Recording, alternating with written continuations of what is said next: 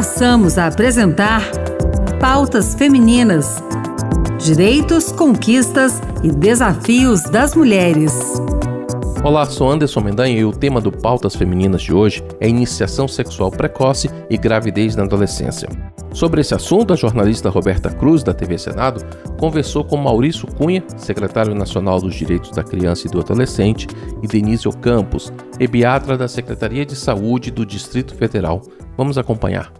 O sexo faz parte da vida saudável, mas iniciar a vida sexual cedo demais pode trazer problemas, entre eles a gravidez na adolescência. Nós convidamos para conversar conosco Maurício Cunha, secretário nacional dos Direitos da Criança e do Adolescente, e Denise Ocampos, ebiatra da Secretaria de Saúde do Distrito Federal. Olá, sejam bem-vindos.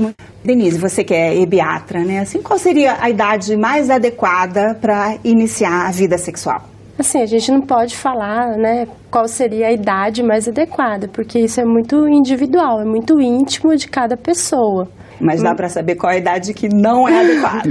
Sim, né? Assim, em relação à questão biológica, né? Após dois anos que tem a, a menstruação, né? Que é, que é a menarca, a menarca é a primeira menstruação. Mas, assim, é, depois de dois anos de ter a menstruação, o corpo já pode conceber né?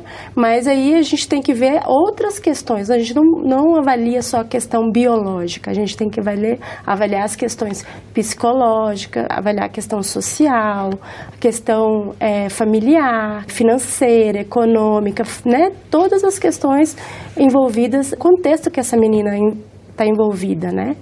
Então, assim, a gente não pode falar assim, ah, ela, te, ela pode engravidar com tal idade. É muito individualizado excluindo a gravidez, tem também outra, outras questões na vida sexual em si. Ela pode estar sujeita a infecções sexuais, tem, tem outros fatores também, além da gravidez em si. Sim, é, então assim, se a menina começa a ter uma iniciação sexual, né, de forma precoce, ela está é, vulnerável a várias questões, né, não só a questão da gravidez. Ela está envolvida a a infecção sexualmente transmissível, a envolvimento com drogas, né? E é porque a adolescência em si é uma, um processo de vida de bastante vulnerabilidade. A questão da, do início precoce da, da relação sexual envolve várias variáveis, né? Então isso é muito preocupante o Brasil é um dos países onde ainda acontece muito, né, a gravidez na adolescência, mas está tá melhorando, lentamente, mas está melhorando, não é?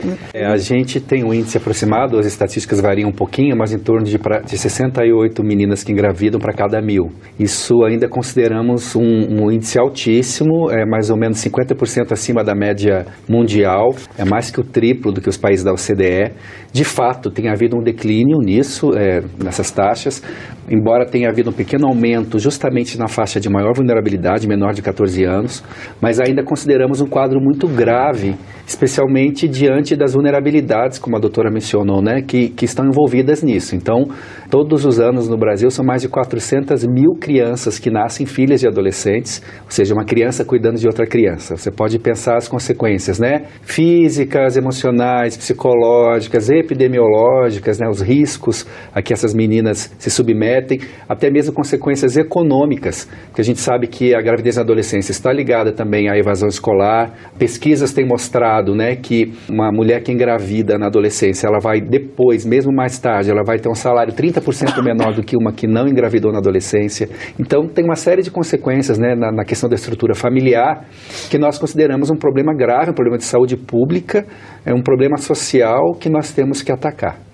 Se, um, se uma adolescente chega num, num posto de saúde uhum. dizendo que está interessada em iniciar a vida sexual, como ela é atendida? Então, numa unidade básica de saúde, né, ela deve ser acolhida pela equipe de saúde essa adolescente, quando ela chega sozinha, ela não deve ser mandada embora, porque pelo Estatuto da Criança e do Adolescente, a partir de 12 anos de idade, né, até mesmo mais cedo, né, pelo, pela nota técnica do Ministério da Saúde, a partir de 10 anos já tem que ser acolhida e já ser conversado com essa adolescente, né, porque pela Organização Mundial de Saúde, 10 anos já é a faixa etária que é considerada adolescente, né, e para a gente não perder uma, uma janela de oportunidade, né? Porque pode ser que essa adolescente nunca mais volte. Então, quando uma adolescente procura, é um alerta, né? Então, conversar e aí orientar todas as questões que ela precisa, né? Então, se ela já iniciou uma, uma relação sexual, mostrar quais são os métodos anticoncepcionais que existem,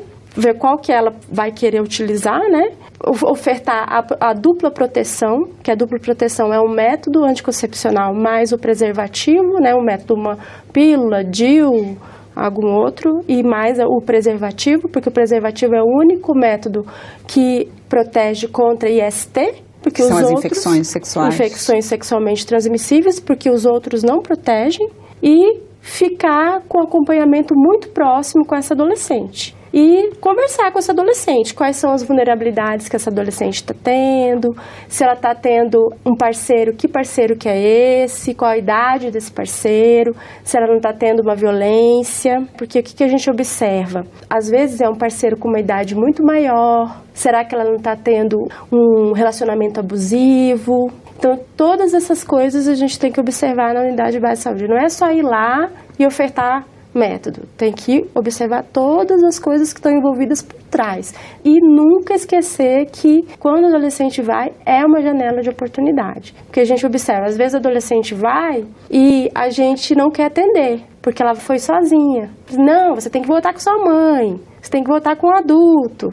Né? E não, a gente sempre orienta os profissionais assim, não, você tem que atender, porque se o adolescente vem, ele nunca vem. Se ele vem, é porque ele está precisando de alguma coisa, né? Porque o adolescente não procura o BS sozinho. A gente vê, às vezes, é, famílias mesmo questionando, assim, achando, ah, melhor não, não falar muito, não ter essa educação sexual com medo de que isso poderia incentivar um início precoce. Na verdade, é o contrário, né? Tem é que se falar. É o contrário, eu acho que quanto mais a gente trouxer, quanto mais abrangente for, é, quanto mais transparente for a informação e a educação, e é isso que a gente está defendendo, né? Em nenhum momento a gente defendeu uma abordagem de prevenção primária que abortasse os demais métodos. Não, a gente sempre quis ampliar o debate. Né? Quanto mais ampla a educação, essas pesquisas mostram, né? Quanto mais transparente, as famílias participando de uma maneira aberta, né? Mais resultados positivos a gente vai ter. É, a, as meninas que chegam no, no, no, posto de saúde, elas já têm informação, em geral? Assim, elas vão com várias informações, mas muitas informações é, equivocadas. Então, assim, às vezes a gente acha que por conta da tecnologia, que deles terem muito acesso à informação, elas sabem de tudo. Mas isso não é verdade. É, o que eu observo assim na minha prática e também conversando com outros colegas e fazendo também as rodas de conversa que a gente vem fazendo, conversando com as adolescentes de várias idades, a gente tem observado assim que tem dúvidas muito simples sabe? Então, é, o que, que a gente tem observado? Que está faltando informação. Então, assim, está é, tá faltando diálogo. Então, assim, está faltando conversa com esses meninos, sabe? Então, assim, é, coisas muito básicas. E não sabem que o espermatozoide junta com o óvulo, né? Eles sabem da, da anatomia. As escolas ensinam anatomia. Elas não, não ensinam que nas preliminares pode engravidar não ensinam que o coito interrompido engravida. Então, a, a gente precisa conversar mais com esses adolescentes. A gente está no século XXI. Século XXI a gente tem que falar sobre isso, a gente tem que falar sobre sexualidade. Não sobre sexo e relação sexual, sobre sexualidade mesmo. Sabe, sexualidade ela é muito maior, é muito ampla.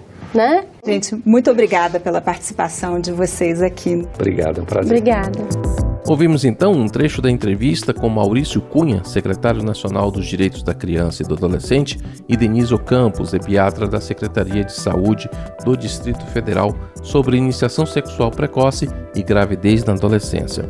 Quer acompanhar essa entrevista na íntegra? Acesse então senado.leg.br/tv e digite iniciação sexual no campo de busca.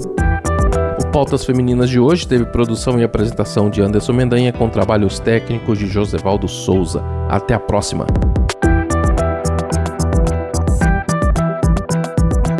Acabamos de apresentar Pautas Femininas. Direitos, conquistas e desafios das mulheres.